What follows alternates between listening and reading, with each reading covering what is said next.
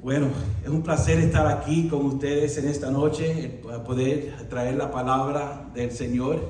Eh, un, regalo estar aquí y otro regalo que el hermano leyó el pasaje, que no lo tengo que leer ahora porque es bastante largo y van a ver la, calidad de mi español si me pongo a leer todo eso de un tiro.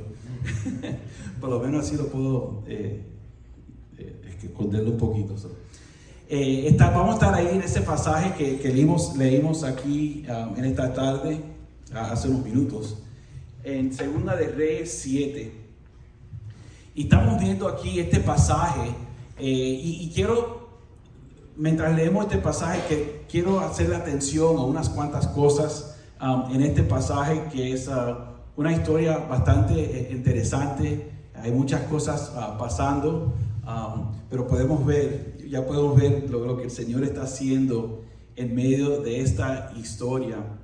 Y eh, empezamos en el 3 y eh, después que hice el video me arrepentí y añadí las, las primeras versículos también antes, pero eh, nos encontramos ahí con, con Eliseo, el profeta, y está, ah, está hablando, la, la, ciudad está abajo de una, un siege, una, eso.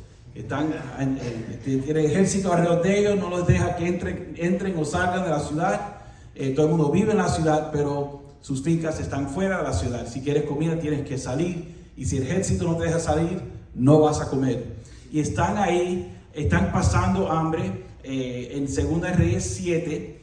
Y dice esto: Eliseo contestó: Oigan la palabra del Señor que dice así: Mañana a estas horas a la entrada de Samaria podrá comprarse una medida de, flor de harina con una sola moneda de plata y hasta una doble medida de cebada por el mismo precio.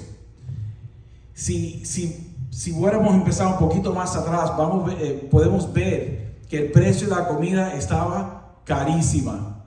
¿Qué es carísima? Estaban vendiendo cabeza de burro a, a mucho dinero y Todavía no se come burro y entonces no se comía tampoco, pero era todo lo que tenían. Eh, las cosas que estaban vendiendo estaban asquerosas, estaba peor que, eh, eh, la época especial en Cuba, peor que eso. Estaban así en, en, la ciudad con el ejército, pero dicen, pero ¿cómo, ¿cómo es que mañana todo va a bajar en precio? Dice, bueno, eso es lo que dice el Señor. Pero vemos aquí en el versículo 2 dice, el, ayudante personal del rey ah, replicó, no me digas, aun si el Señor abrieras la ventana del cielo, no podría suceder tal cosa, pues lo verás con tus propios ojos, le advirtió Eliseo, pero no llegarás a comerlo. Eh, vemos aquí, la primera cosa que, que vemos en estos dos pasajes, eh, es una realidad que no necesitamos la Biblia que nos dice, porque ya si ha estado en este mundo es suficiente para saber lo que está pasando, vas a saber que tiempos difíciles vienen, ¿no? Siempre van a venir tiempos, tiempos difíciles. Eso es, eso viene. Y no importa eh, para el bueno, para el malo, tiempo difícil, siempre van a estar ahí. Pero ¿qué, ¿qué, vemos al seguir el versículo 3? Dice, ese día, cuatro hombres que padecían de lepra se hallaban a la entrada de la ciudad y decían, ¿qué, ganamos con quedarnos aquí sentados esperando la muerte? Y dijeron unos a otros, no ganamos nada con entrar en la ciudad, ahí nos moriremos de hambre con todos los demás. Pero si nos quedamos aquí, nos sucederá lo mismo. Vayamos pues al campamento de los sirios para rendirnos si nos perdonan la vida, viviremos. Y si nos matan, de todo modo, moriremos. Ellos estaban sacando calculaciones aquí delante de la ciudad. Para una persona que vive de la misericordia de alguien dándole dinero, eh, tiene que buscar a donde hay personas que le va a dar el dinero. Y se ve cada cosa hoy en día de gente pidiendo dinero. Vi el otro día un video de, un señor, está en la luz, y hay un señor que está caminando medio inválido y el tipo le dice, si caminas recto te doy dos dólares. Camina recto, vamos, tenga dignidad, camina recto. Y se pone así a caminar recto y coge los dos dólares. Se ve cada cosa en los días, pero aquí ellos estaban muriéndose de hambre alante de esta ciudad. ¿Saben? Si entra a la ciudad lo van a matar. ¿Por qué? cuatro leprosos entrando a una ciudad que ya hay hambre y ya hay peligro allá adentro, ellos no los quieren ahí, los lo van a matar por seguro, por entrar y traer enfermedad a la ciudad. Si se quedan ahí, se van a morir porque no hay nadie dándole comida. Entonces la otra opción es, bueno, vamos al ejército, al, enemigo, vamos a ir hasta el enemigo. Si nos matan, bueno, a lo mejor nos, apura este proceso de morir lento que tenemos ahora, pero si, no, si nos agarran y nos, ponen en la cárcel y nos damos, dan, comida, por lo menos estamos muriendo con una barriga llena, un poquito mejor. Y eso es lo que deciden de hacer. Pero se dan cuenta que no hay nada que perder. No tienen nada que perder en esta situación. Ya están, ya están en lo más bajo posible y no tienen nada que perder. Pero ¿qué pasa? Al anochecer se pusieron en camino, pero cuando llegaron a, las afueras del campamento, campamento sirio, ya no había nadie ahí. El versículo 6 dice, y era que el Señor había confundido a los sirios, haciéndoles oír el ruido de carros de combate, de caballería, como si fuera un gran ejército. Entonces se dijeron unos a otros, seguro que el rey de Israel ha contratado a los reyes hititas y egipcios para atacarnos. Por lo tanto, emprendieron la, la fuga al anochecer abandonando, tiendas de campañas, caballos y asnos. Dejaron el campamento tal como estaba para escaparse y salvarse. Estos cuatro hombres leprosos llegan a este campamento. ¿Y qué es lo que está pasando? Vemos unas cuantas cosas aquí. Eh, lo primero que vemos es que el Señor ya está obrando mucho antes que llegan los leprosos a la ciudad. El Señor nos dijo, oh, oh, oh están ahí, hay, que trabajar, ah, ¿qué vamos a hacer? ¿Qué vamos a hacer? No, no, Dios ya estaba obrando en la mente de, ese ejército, eh, obrando para qué? Para que se confundieran. Y, no es, no es la, no es la primera vez que esto pasa, ¿no? El Señor confunde cuando Él quiere confundir. Esto lo vimos también eh, en, la guerra de, de Gideón te recuerda, le dan círculo al enemigo y piensan que hay un, un, gran ejército y todos se matan ellos mismos pensando que era otro ejército. Eh, eh, el Señor en esta situación vemos que Él está obrando antes que ellos hasta llegan a esa ciudad. Muchas veces nosotros estamos así en la misma situación y pensamos que el Señor se olvidó de nosotros que, ay, se olvidó pedirle al Señor que me hiciera esto, ahora el Señor no me va. Hermanos, el Señor sabe lo que va, a pasar mucho más antes de lo que tú, de que, como, dice, antes que se de, de entrar a la mente, Él ya estaba obrando. Y vemos esto aquí en este mismo pasaje. Mucho antes que ellos llegaran a esa ciudad, ya el Señor estaba haciendo lo que Él va a hacer en la mente de ese ejército. ¿Sabe Dios si ellos estaban diciendo chistes y historias de eh, cuando, un, cuando atacaron otro ejército? ¿Sabe Dios lo que estaban hablando? Pero llegó el punto que oyeron un ruido y todo el mundo, dice, se echaron a la fuga. se echaron a correr con un miedo que lo iban a atacar.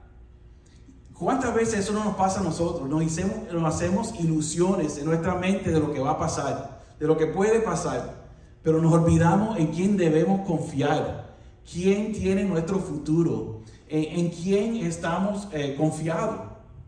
Confiamos en lo que sabemos, en lo que conocemos, en lo que vemos, o confiamos en el Señor, el que da todas las cosas. Y este, vemos aquí en este ejército que, que confían en sus propias habilidades. Dijeron, no, no, no, no, no. Si hay un ejército contra nosotros, aquí vamos a morir todos. Y salieron corriendo, dejando todo. Eh, en un ratito vamos a ver, dejaron eh, un, camino de, cosas que se le caían, el miedo que debían tener cuando, cuando se le caían todas las cosas y ellos estaban corriendo. Pero vemos que el Señor ya estaba obrando. Y cuando llegan ahí, estos cuatro leprosos, ¿qué pasa? Empiezan a disfrutar de lo que el Señor tenía para ellos. Estos hombres sin levantar una espada, eh, ni a lo mejor ni dedos tenían porque la lepra lo que hace empieza a, se empiezan a caer las la, la, partes más chiquitas de tu cuerpo, los, las orejas, los dedos. ¿Sabe Dios lo que ellos pueden hacer? No pueden hacer mucho. Y ellos estaban llegando ahí. Y dice versículo 8, cuando los leprosos llegaron a las afueras del campamento, entraron en una de las tiendas del campamento, después de comer y beber, se llevaron ahí plata, oro, ropa y fueron a esconderlo todo. Luego regresaron, entraron en otra tienda y también de ahí tomaron varios objetos y las escondieron. Estos, esto en su mente ganaron la lotería. Yo sé que aquí nadie jugó, pero todo el mundo sabe que eran 2 billones de dólares esta semana. Ellos se, ganaron la lotería. Fui dos veces. ¿Qué está pasando aquí? Que todo el mundo quiere. No, son 2 billones de dólares. Pues, wow, ojalá que alguien de la iglesia lo, lo, gane y le dé pena y se lo dé toda la iglesia. ya ustedes habrán tenido tiempo también, pero bueno. Dije, no, no, no. Eh, no hagan eso, no lo hagan, no lo hagan un, chiste. Um, pero, eh, pero estos, estos se habían ganado esta lotería de su vida con todo lo que estaba ahí eh, comiendo hasta que ya no comían, no podían comer más, iban a esconder más cosas. Esto que el Señor tenía para ellos en esta situación. Ellos no fueron con maldad, ellos no fueron, vamos a matar a esta gente y, enseñarles que somos los bravos, los, los, los, bravos cuatro leprosos aquí. No, no, no, ellos fueron, ellos fueron confiando y sabiendo, bueno, aquí Señor, nuestra vida está en tus manos y llegan ahí y qué es lo que el Señor le tiene preparado para ellos. Banquete, oro, todas estas cosas que ellos hacen, wow, ganamos aquí. Estaban disfrutando ahí de las provisiones del Señor a, la, cuesta de, del enemigo. Es como una, una señorita, eh, una, una mujer anciana Todas las mañanas oraba al Señor y le daba gracias al Señor porque Él proveía y, le, iba, le, daba gracias en la ventana todas las mañanas a Dios y le pedía a Dios que le provea eh, la comida para ese día porque, eh, porque no, no, sabía cómo la iba a tener, pero sabía que el Señor provee para ella. Y la vecina atea dice, aún yo la voy a enseñar, yo la voy a enseñar que no hay Dios. Y ella va, va a Publix, le compra todos los mandados se lo pone en la puerta y le toca la puerta y se va. Y cuando ve los, mandados, dice, gracias a Dios porque tú siempre provees para la necesidad de tus hijos. Y gracias Señor. Y ahí salta la, la vecina atea y dice, ajá, te agarré. Ya yo sé que tu Dios no existe. Porque yo fui a Publix y compré los mandados y mira aquí todo lo que te compré. Y dice, gracias a Dios por proveer y hacer que el diablo lo pague todo. Aquí está la situación esa. El Señor está proveyendo a ellos en esta situación ah, por medio de este ejército que está eh, tratando de, atacar la ciudad de, que, estamos ahí. Pero ¿qué pasa? ¿Qué vemos en el, en el 9, el versículo 9? Que Dios nos hace conscientes de nuestros pecados. ¿No? Ahora, no hay... Eh, eh, es una enseñanza que estamos sacando. No creo que ellos estaban pecando en sentido de eh, una malicia que estaban haciendo, pero se dieron cuenta. Y al, darte cuenta, entonces si sigues, bueno, ya es pecado porque está yendo en contra de tu conciencia. Y dice así en versículo 9, entonces se dijeron unos a otros, esto no está bien. Hoy es un día de buenas noticias y no las estamos dando a conocer si esperamos hasta, hasta que amanezca, resultaremos culpables. Vayamos ahora mismo al palacio y demos aviso. Al momento que se dan cuenta, ellos son responsables ahora por lo que está pasando. Porque nadie sabe que ya la ciudad ya no está eh, rodeada del ejército. Ya la ciudad tiene su libertad. Y saben que ellos son los únicos que tienen esta noticia. Y eso, dos cosas que queremos saber aquí. primero, que, Dios, cuando somos hijos del Señor, tenemos consciente, eh, debemos ser conscientes de, las cosas que estamos haciendo. Y cuando estamos pecando, el Señor nos recuerda de eso. Él nos trae a la memoria versículos bíblicos, pone personas en nuestra vida que dice, oye, eso que hiciste, eh, No sé, me gusta que eso no está de acuerdo a la palabra de Dios. Y siempre hay algo y alguien que, que nos recuerda que, que no estamos viviendo de acuerdo a la palabra del Señor.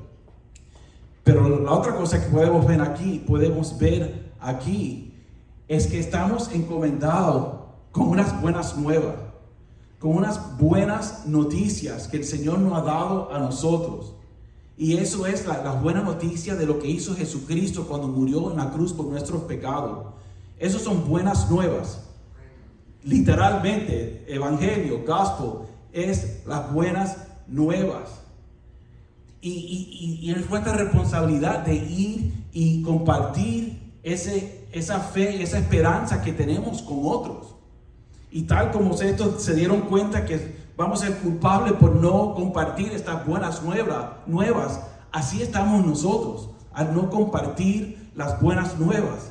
¿Por qué? Porque Jesús dijo que tenemos, que debemos ir por todo el mundo predicando el Evangelio y haciendo discípulos. Ya es un, un mandamiento que el Señor ha hecho, no ha, no ha dado.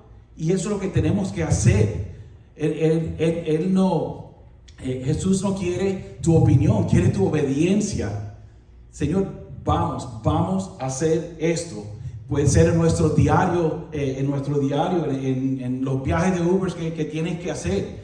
Eh, y, o cuando, estás viajando, cuando estás trabajando en, en, uh, en, Publix o donde vas a comprar los mandados. puede ser en FIU mañana a las 4 de la tarde. Puede ser ahí. debe ser ahí también. Eh, Justin me va a pagar luego para el anuncio gratis que le hice. pero, ah, pero tenemos que tomar las oportunidades. Lo importante es no decir, a más que voy a ir esa fecha, que es importante y es bueno y es necesario, pero que sea un estilo de vida nuestro, que estemos compartiendo la esperanza, apuntando a personas al Evangelio, a la cruz, a lo que Jesucristo hizo en la cruz por nuestros pecados. Esas son las buenas nuevas que tenemos que compartir con otras personas.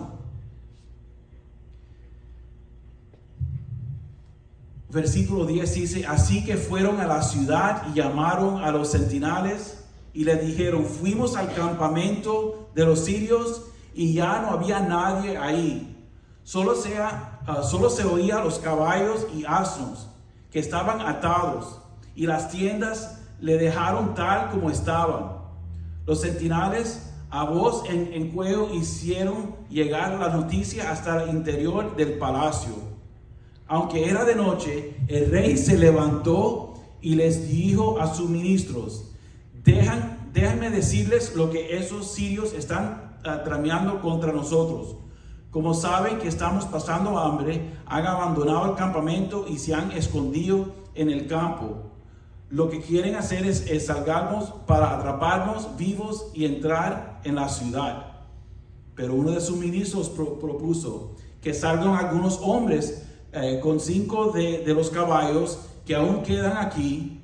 Si mueren, no les iré peor que la multitud de israelitas que está por perecer. Enviamos a ver qué pasa el rey sabe que él tiene que defender su ciudad, su gente, y hace una decisión eh, calculada en, lo que él, en lo que él sabe hacer, eh, en lo que es mejor para la ciudad, pero sabe la importancia de saber si hay salvación, si la salvación ya ha llegado. Otra vez, el Señor está trabajando mucho antes de lo que el rey puede eh, esperar. Ya el ejército se había ido hace rato, Sabemos que es hace rato porque comieron, escondieron dos o tres veces. Estoy seguro que comieron de nuevo, encontraron el flan, comieron más flan, el cafecito y, oh, vamos a ir para la ciudad. Es, un buen rato que había pasado y era de noche. Y el versículo 14 dice, de inmediato los hombres tomaron dos carros con caballos y los reyes y el rey lo mandó al campamento del ejército sirio con instrucciones de que investigaran. Llegaron hasta el Jordán y vieron que todo el camino estaba lleno de ropa y de objetos que los sirios habían arrojado a huir precipitadamente. De modo que regresaron los mensajeros y informaron al rey. Y el pueblo salió a saquear el campamento sirio. Y tal como la palabra del Señor lo había dado a conocer, se pudo comprar una medida de flor de harina con una sola moneda de plata y hasta un doble medida de cebada por el mismo precio. Qué lindo cuando el Señor provee para nosotros. Eh, siempre está a tiempo. No siempre es el tiempo que queremos, pero siempre sabemos que el Señor obra a tiempo. Y, es algo que tenemos que, recordar, especialmente al empezar una iglesia nueva. Eh, estoy seguro que el momento que abren la puerta que quieren ver que ya la iglesia está llena de personas y que no caben y hay que abrir las ventanas y todo el mundo pararse por alrededor. Pero el Señor sabe lo que hace y siempre está a tiempo. Lo importante es, eh, como, es, eh, como leía afuera, hacer discípulos.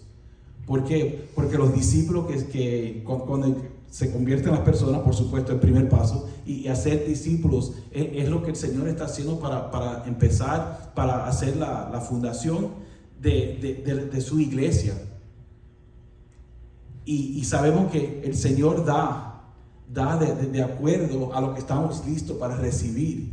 Y, sabemos que nuestra responsabilidad es ser fiel a predicar y a discipular. Y, y el Señor se, se, encarga de la multiplicación y de añadir. Esta es su, la iglesia de Dios. Esta es la iglesia por cual Cristo murió en la cruz.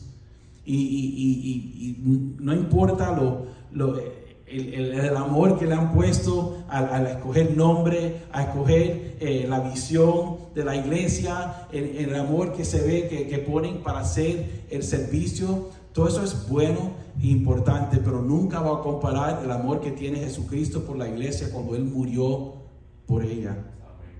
Y entonces sabemos que nuestra responsabilidad es ser fiel ser fiel a la palabra del Señor, ser fiel al llamado que el Señor nos da como iglesia para alcanzar a otros. Eh, estaba contando nosotros, empezamos nuestra iglesia, ni creo que es una amiga de aquí, eh, antes de Sunset Place. Sunset Place está un, cuarto de, de ¿no? de, aquí. Estuvimos ahí 14 meses. Y le digo esto como, como aliento. Yo sé que no va a sonar como esto los 14 meses que estamos ahí, repartimos papelitos por, por casas, todas las casas en la área, hicimos eventos gratis, regalamos agua, todas esas cosas eran lindas. Ni una persona vino a la iglesia porque le dimos una botella de agua, porque le pusimos papel en la casa, porque hicimos un evento gratis en el parque, eh, porque, porque hicimos películas, porque hicimos car wash. Nada de eso trajo ni una persona a la iglesia. ¿Tú sabes cómo la iglesia crecía? porque los hermanos decían, ven conmigo a la iglesia. Y así es como la gente se encontraba en la iglesia, venían a la iglesia, no era lo, por lo menos tienen un templo ustedes aquí, que después sí mira el templo. Era un teatro, el teatro, ¿qué teatro? El Area Stage, ¿qué Area Stage? El Riviera. No sé lo que están hablando. Si no te lo llevas por la mano, no, no encontraba en la iglesia. Y poníamos letreros y todo, y no. Mi, carro siempre tenía el letrero arriba, un exterior con un letrero arriba, y nadie le importaba eso. Pero lo que importa es el invitar uno a los otros, decirle a un familiar, ven conmigo a la iglesia, un amigo, ven conmigo a la iglesia. Y esas personas no eran las personas que vivían aquí, eran personas que vivían 30 minutos de aquí, 45 minutos de aquí. Eh, la distancia no importaba. Nosotros este, hemos estado aquí en Miami un, tiempo ya, ya saben que eh, teníamos una familia que cuando nos mudamos dos días para allá, dijeron que la, iglesia ya le quedaba demasiado lejos, dos días más para allá. Pero después se reunieron en otra iglesia que estaba un poquito más lejos. ¿Por qué? Porque no es, no es lo, que quieres, es lo que tu corazón desea hacer. Entonces tenemos que salir, compartir con nuestros amigos, nuestros familiares, nuestros vecinos y nuestros enemigos. Ven conmigo a la iglesia. Tenemos que compartir no son las buenas nuevas de Miami City Church, pero más importante, las buenas nuevas del Señor. ¿Y qué vemos aquí en el versículo 17? Dice, eh, el rey le había ordenado a su ayudante personal que vigilara la entrada de la ciudad. Pero ¿qué pasó? El pueblo lo atrapelló ahí mismo y ahí se cumplió lo que había dicho el hombre de Dios cuando el rey fue a verlo. He dicho, cuando el hombre de Dios le dijo al rey, mañana a esta hora a la entrada de, Samaria, ah, podría comprarse una doble medida de cebada con una sola moneda de plata y una medida de flor de harina por el mismo precio.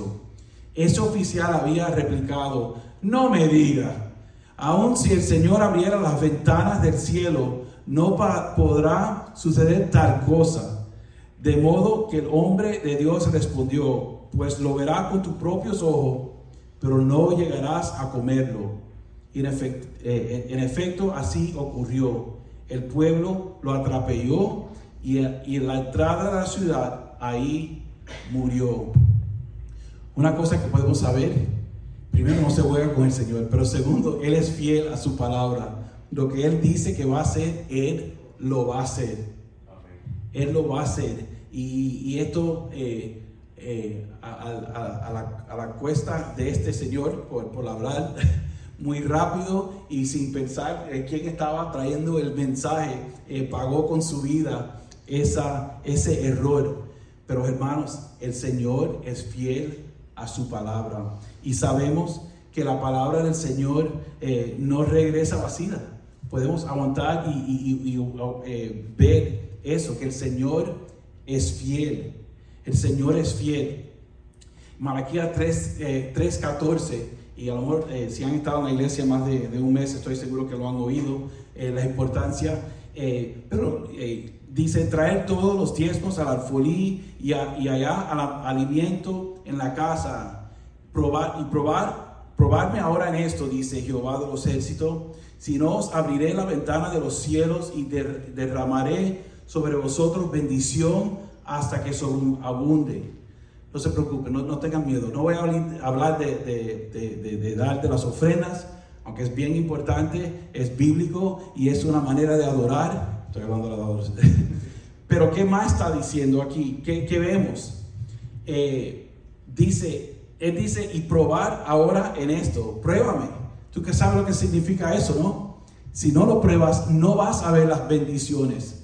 Eh, vemos que, lo, opuesto es verdad.